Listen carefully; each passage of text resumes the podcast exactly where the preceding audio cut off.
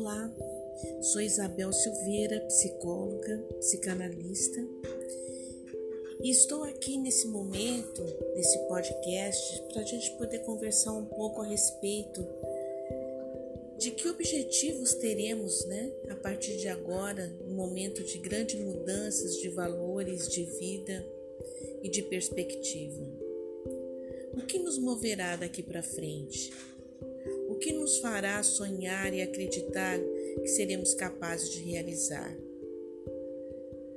Um vírus que se instala no mundo mudou completamente a face da Terra, fazendo com que cada um de nós tenha que pensar e decidir o que deseja e o que fazer e como desejar.